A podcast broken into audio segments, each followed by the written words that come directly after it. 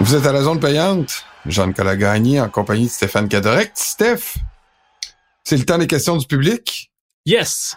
Là, on en a pas mal cette semaine. On va essayer de toutes les passer. C'est le fun. Là, on a un peu plus de temps, quoi que pas tant que ça. On est bavard, ça n'a pas de sens. Ah, le monde, il nous aime comme ça. Sais, ça, nous, ça nous rend attachants. on va commencer par Thomas de Bordeaux. Allez, Thomas. Bonjour, messieurs. On a vécu deux beaux matchs en finale de conférence. Ça, c'est vrai, par exemple. On a eu vraiment des bonnes games en finale de conférence. Ça fait du bien. Avec un en deux de bonnes prédictions pour Stéphane et un score parfait pour Jean-Nicolas. Mais là, j'avais pas le choix, moi, parce que j'avais déjà dit ça. Non, mais je, je- je dis, Jean-Nic. non, mais je vais le dire en fausse. Non, non, non, mais je sais pas de la fausse modestie. C'est que j'avais déjà prévu la, la, la, la finale euh, San Francisco contre les Chiefs. Fait que je pouvais pas prendre autrement pour cette fois-ci. Mais bon. Ah, il y a des fois qu'on change d'idée quand on arrive sur le moment, puis là, on se pose, on suranalyse les choses, puis tu as eu le mérite de rester avec tes convictions. Moi, je te félicite, un beau 10 en 12 en série, là. C'est vrai. 10 en 12 en série. Merci, merci. Euh, et sinon, euh, les nouvelles musiques de fond sonore du balado. Ben oui, on a de la nouvelle musique. T'as-tu remarqué ça, Steph? Au moins, t'écoutes-tu ton propre Ben, produit? oui, mais moi, j'adore la, la, la musique. C'est toi qui choisis, j'imagine. Je sais, oui, exactement. Donc, j'ai changé le- les thèmes euh, en compagnie de notre monteur Philippe Séguin, que je salue, euh, qui, donc, euh, on a en effet un nouveau thème, mais euh, je vous invite à le commenter si vous le souhaitez. La prochaine fois, la Oui. prochaine innovation, je veux dire, Oui. c'est que non seulement tu choisis les nouveaux thèmes, mais tu les joues. C'est pas fou. Avec mes guides, là? Ouais. J'ai souvent vu tes guides en background, Ouais. puis je me suis dit, ah, j'en ai comme un moment donné, il va nous faire un thème là, complètement sauté. Je suis pas game. Bon, maintenant, les experts de la NFL, une question que toute l'Amérique se pose. Taylor Swift a quatre concerts prévus à Tokyo en février. Le dernier est programmé le samedi 10 février à 18h, Ah, heure locale.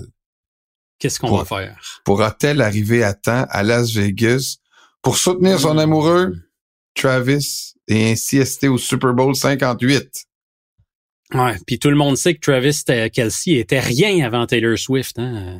Non, il l'a mis sur, Taylor Swift a mis Travis Kelsey sur la map, Ah, monsieur. C'est c'est ça, là. C'était pas, euh, c'était pas un joueur de football sérieux. Est-ce Ben que, non. est-ce que Taylor Swift va Ben assister non, ben au non, Super Bowl? Écoute, là, euh, j'ai fait des petites recherches parce que j'étais pas au courant de son agenda. Euh, elle a un show effectivement le 10 février à Tokyo avec un beau 17 heures de décalage, mais en avance pour elle. Ça, ça lui donne une chance à Taylor C'est dans vrai. sa course contre la montre. Elle va monter sur scène, semble-t-il que ses shows, c'est pas mal euh, rodé au quart de tour. C'est pas comme euh, Axel Rose qui peut arriver à minuit et quart. Là. Euh, elle, semble-t-il qu'à 20 heures tapant, elle est sur le stage. Donc, à 3 heures du matin à Vegas.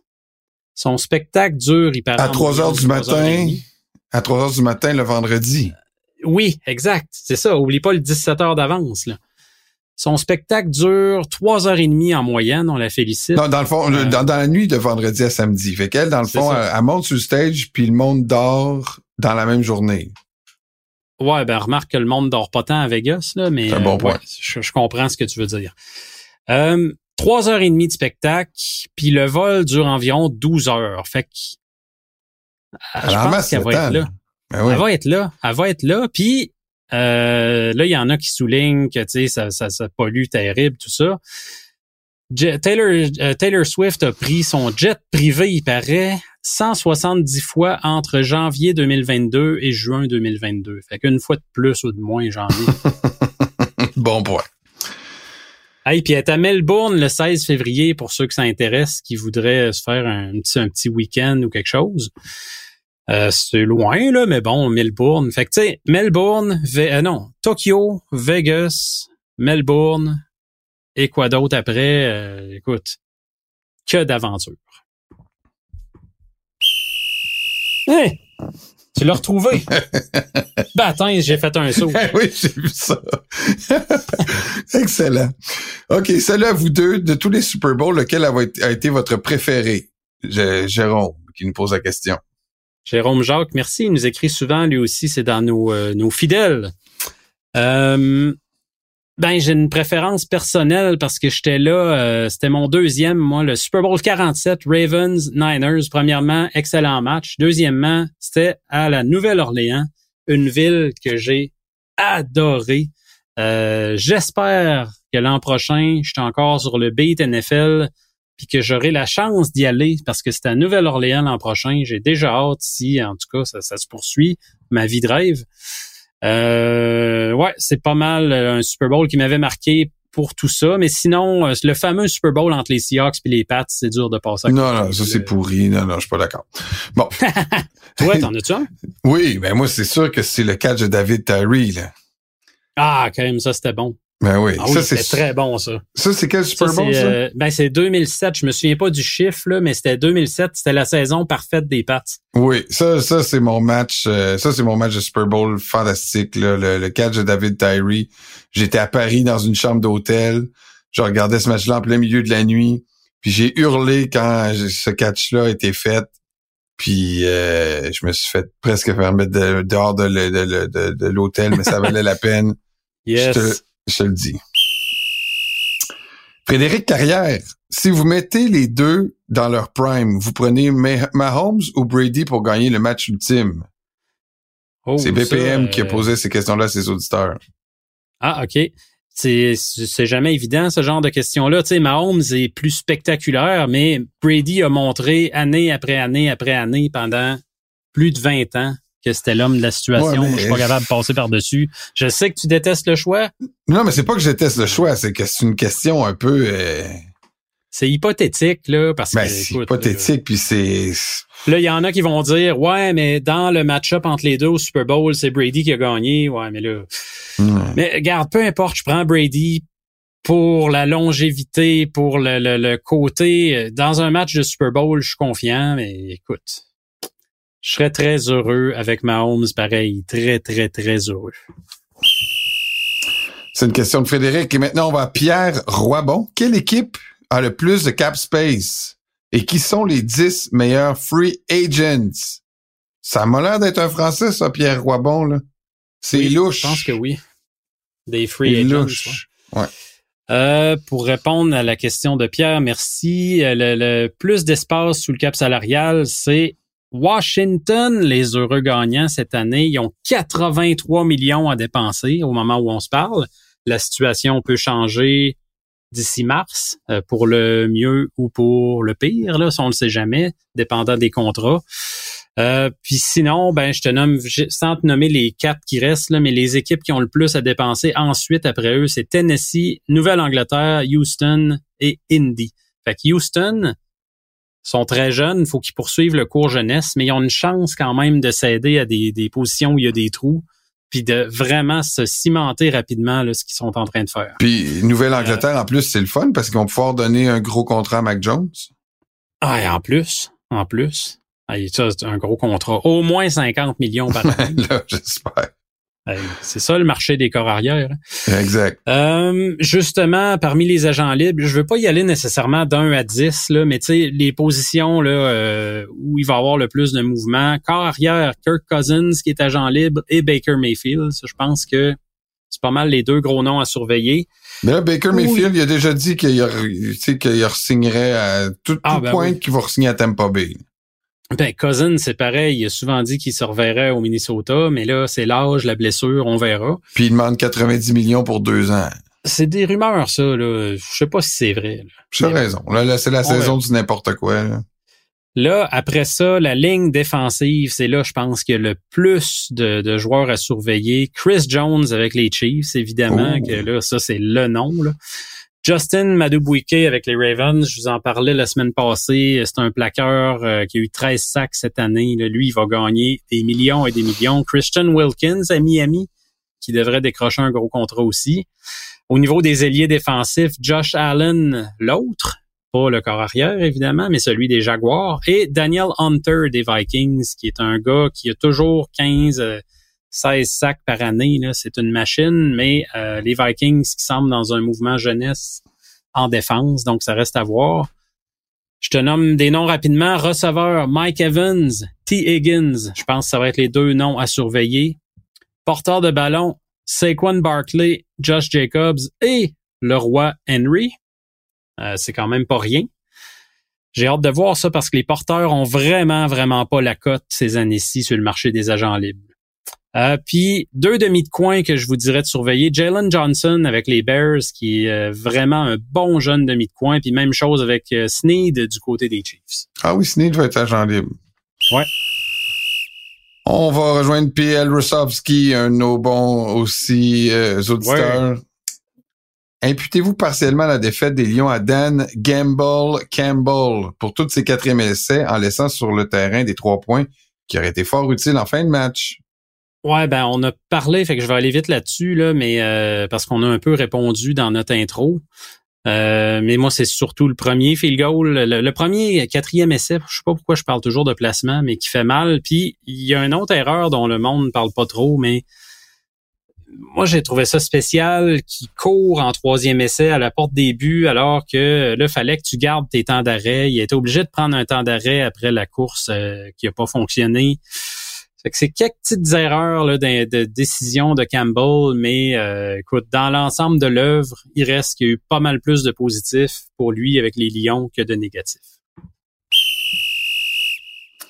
Arsène qui nous pose la question, est-ce qu'il y a déjà eu un Super Bowl revenge aussi peu enthousiasmant que cette année pour l'ensemble de la communauté football? Peut-être que celui de Buffalo Dallas en 94 devait être de la même trempe. Ouais, ben je, je comprends ce qu'il veut dire. Pourquoi un revenge? Euh, ben c'est parce que c'est le Super Bowl d'il y a quatre ans, là, 2019, San Francisco. Ouais, mais tu sais, il y, a quasiment plus de joueurs de San Francisco qui étaient là il y a quatre ans. Il y en a, il reste juste 12 joueurs, euh, je pense, au total dans deux équipes qui sont encore là. C'est fou comment ça bouge vite au football. Là. Ça, je le dis sous toute réserve, là, mais il me semble que j'ai vu ça passer. Là. Fait que c'est complètement nouveau. Moi, je comprends pas qu'il y a sais, quand on dit qu'il n'y a pas d'intérêt, que c'est pas enthousiasmant comme match, je pense que ça vient peut-être des gens qui commencent à avoir une écœurite aiguë des Chiefs, comme il y a eu dans les années passées une écœurite aiguë des Pats. Euh, j'ai l'impression que ça tient de ça. Les équipes qui ont beaucoup de succès, qui sont là souvent. Mais moi, personnellement, le match-up m'enthousiasme beaucoup. Ouais, moi aussi. Luc, comment expliquer la débâcle de Baltimore et que dire des décisions de convertir le quatrième essai plutôt que de botter le trois points? Le botteur des Lions est-il si peu fiable? Euh, ben, le botteur des Lions, juste pour finir là-dessus une fois pour toutes, euh, correct. Là, c'est pas un grand botteur. Il a eu de la misère dans les dernières années. Il s'est promené à travers quelques équipes. Fait que, c'est pas un botteur ultra fiable, mais je pense pas que c'est ça qui a influencé tant que ça le cours de décision. Là. Euh, Puis les Ravens, ben j'ai trouvé moi qui avait été très indiscipliné. Ils jouaient un peu comme des bullies. Là. ça a commencé même avant le match l'histoire avec Justin Tucker qui veut pas céder sa place dans la zone début à l'échauffement. Puis c'était un peu spécial. Puis le manque total d'implication dans le jeu au sol je pense que ça explique beaucoup pourquoi les Ravens n'ont pas été les Ravens. Félix, salut. Je me demandais quelle équipe a fait la meilleure embauche d'entraîneur ou de coordonnateur depuis la fin de la saison. Mais même, j'ai ajouté une sous-question à Félix. Bon, était peut-être un peu compliquée. Je te prends, je veux pas te prendre les culottes baissées, mais qui a fait la meilleure embauche depuis la fin de la saison? Mais qui, après on se rend compte qu'il avait fait la meilleure embauche avant la saison, la, saison précédente. Euh, Jim Harbaugh, là, pour moi, chez les Chargers, j'en parlais un peu la semaine passée, je veux pas me répéter trop, mais il était temps qu'il frappe un grand coup. C'est une franchise un peu euh, anonyme à Los Angeles, il se passe rien, t'es les seconds violons depuis que t'es arrivé là. Euh, là, ça, ça amène quelque chose, je trouve, ça shake les fondations. Donc, pour moi, ça, c'est sans équivoque cette année. Euh, puis l'an passé, là, où là, les nouveaux entraîneurs de l'an passé. Euh, c'est une question difficile, j'avoue. Là. Moi, j'aurais pu dire. J'aurais pu peut-être quasiment dire euh, euh tu sais, au même moment l'année passée, là, on se disait que c'était Vic Fangio. Là. Les Dolphins avaient fait le plus gros. grand coup. Le, plus gros move de l'entre-saison. C'était même pas les joueurs qui avaient signé, c'était Vic Fangio. Puis là, ben, après un an, il est parti. Ouais, c'est ça, là, tu sais. Puis euh, bon, euh, sinon, écoute, les entraîneurs-chefs, je regarde vite, vite. Euh, Shane Steichen, je pense, avec les Colts, ça a été une bonne décision. Là, il a fait beaucoup avec pas tant que ça cette année. Euh, il y a pas si longtemps que ça, il était dans conversation pour l'entraîneur. Euh, S'il avait fait les playoffs, clairement qu'il aurait été. Là. Oui, oui, oui, exactement. C'est tout ce qui manquait. Puis on cognait à la porte jusqu'à la fin. Exact. Avec un corps comme Gardner Minshew, euh, avec euh, un, un effectif qui est bon, mais qui est pas extraordinaire non plus. L'année passée, les Colts c'était en perdition. Fait que moi, ça serait ça. Lauriane, vous aviez tous les deux pronostiqué les 49ers au Super Bowl. J'étais moins confiante que vous sur mon équipe. Bon, ça, c'est une façon de se vanter qu'elle prend pour les 49ers et que son équipe est au Super Bowl. Bravo, Lauriane. Quelles sont leurs chances, selon vous, de gagner la bague? Ah, mais non, on donnera pas nos prédictions cette semaine, là, Lauriane. Oublie ça. Ah. Ils donnent l'impression de jouer qu'une mi-temps sur deux depuis leur match contre les Packers. Comment expliquer cette perdition en première période? On donnera pas nos prédictions, mais c'est évident que les Niners, s'ils sont là, c'est qu'ils ont des bonnes chances. Je pense que les deux équipes ont autant de chances l'une que l'autre. Euh, ils ont des chances aussi parce que les Chiefs ont quand même de la misère à arrêter le jeu au sol, ce qui est la spécialité de Shannon et de Christian McCaffrey. Euh, mais les lents départs, effectivement, ça m'inquiète. Je me l'explique mal. C'est une question de préparation. Je sais pas. Je peux pas croire que rendu là, tu prends tes adversaires à légère. Je refuse de croire ça. Euh, puis ce qui m'inquiète, puisque j'ai mentionné des côtés qui m'encourageaient de San Francisco, le, point qui m'inquiète, c'est que je trouve que la ligne défensive joue clairement pas à la hauteur de son talent jusqu'à maintenant. Jean nous pose la question, comment la couleur des gilets des équipes est-elle décidée au Super Bowl? Et pourquoi les Cowboys et les Dolphins ont-ils tout le temps leur chandail blanc ou si souvent leur chandail blanc? Euh, au Super Bowl, ben, c'est une année, tu l'équipe de l'AFC qui est considérée comme l'équipe locale parce que c'est tout le temps en terrain neutre, on le sait. Puis l'autre année, ben, c'est l'équipe de la NFC. Cette année, le choix revient aux, aux Chiefs, c'est l'équipe de l'AFC cette année. Et puis, on choisit de mettre leur chandail rouge. Donc, c'est l'équipe locale qui décide de la couleur, bref. Euh, puis écoute, ça donne rien de faire des gros pronostics la semaine prochaine, de faire des analyses, de parler des forces en présence. Je te le dis tout de suite, Jean-Nic. 16 des 19 derniers champions du Super Bowl portaient le chandail blanc. Fait qu'écoute, pas d'émission spéciale la semaine prochaine. Euh, ça, ça vaut pas la peine. C'est clair, les Niners sont en blanc. On sait qui va gagner. Et voilà. Une dernière, euh, un dernier, euh, une dernière question avant le moment Robin que vous attendez tous, j'en suis certain. C'est Jeff. Là, vous savez que à la zone payante, on fait des efforts pour faire certaines thérapies avec des partisans des fois trop émotifs ou des partisans qui prennent tellement leur équipe à cœur qui ont des euh, des fois même des des des, des euh, chavirent et changent d'équipe ou abandonnent leur équipe. D'ailleurs, tu as écrit un, excellent texte là-dessus la semaine passée, un partisan un peu euh, dégoûté des Bills. Et c'est d'ailleurs un partisan des Bills qui nous a écrit une longue lettre ouverte. Euh, puis je vais, je vais lire un extrait parce qu'elle est quand même longue. Je vais lire un, un extrait puis j'espère, Jeff, ça va t'aider à passer par-dessus tout ça. On est avec toi. Être un partisan des Bills n'a jamais été aussi, excitant que lors des dernières années. Ils vont nous décevoir, mais on ne s'ennuie jamais avec les Bills. Pour eux, la défaite, comme la victoire, se vivent dans le drame et l'imprévisibilité. Les Bills ont peut-être, on peut, les Bills, virgule, on peut aussi aller les voir sans se ruiner et profiter de l'énergie d'une foule pas très élégante, certes, mais vraiment très intense. Ne pensez surtout pas que tous les stades offrent le même genre d'ambiance que celle qu'on retrouve à Buffalo. De grâce, arrêtez de dire que vous pensez changer d'équipe car ça n'arrivera pas.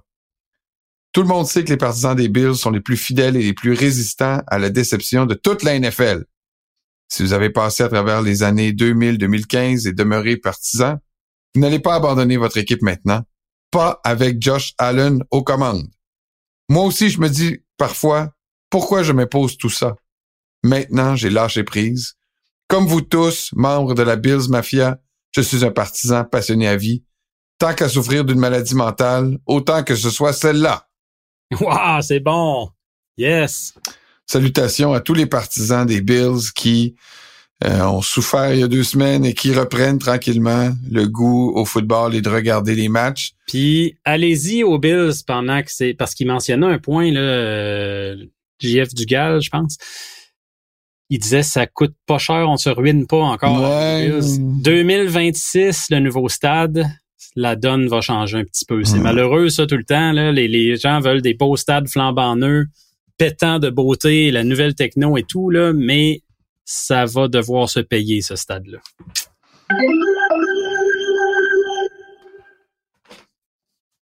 Tu reconnais ce Alors. bruit?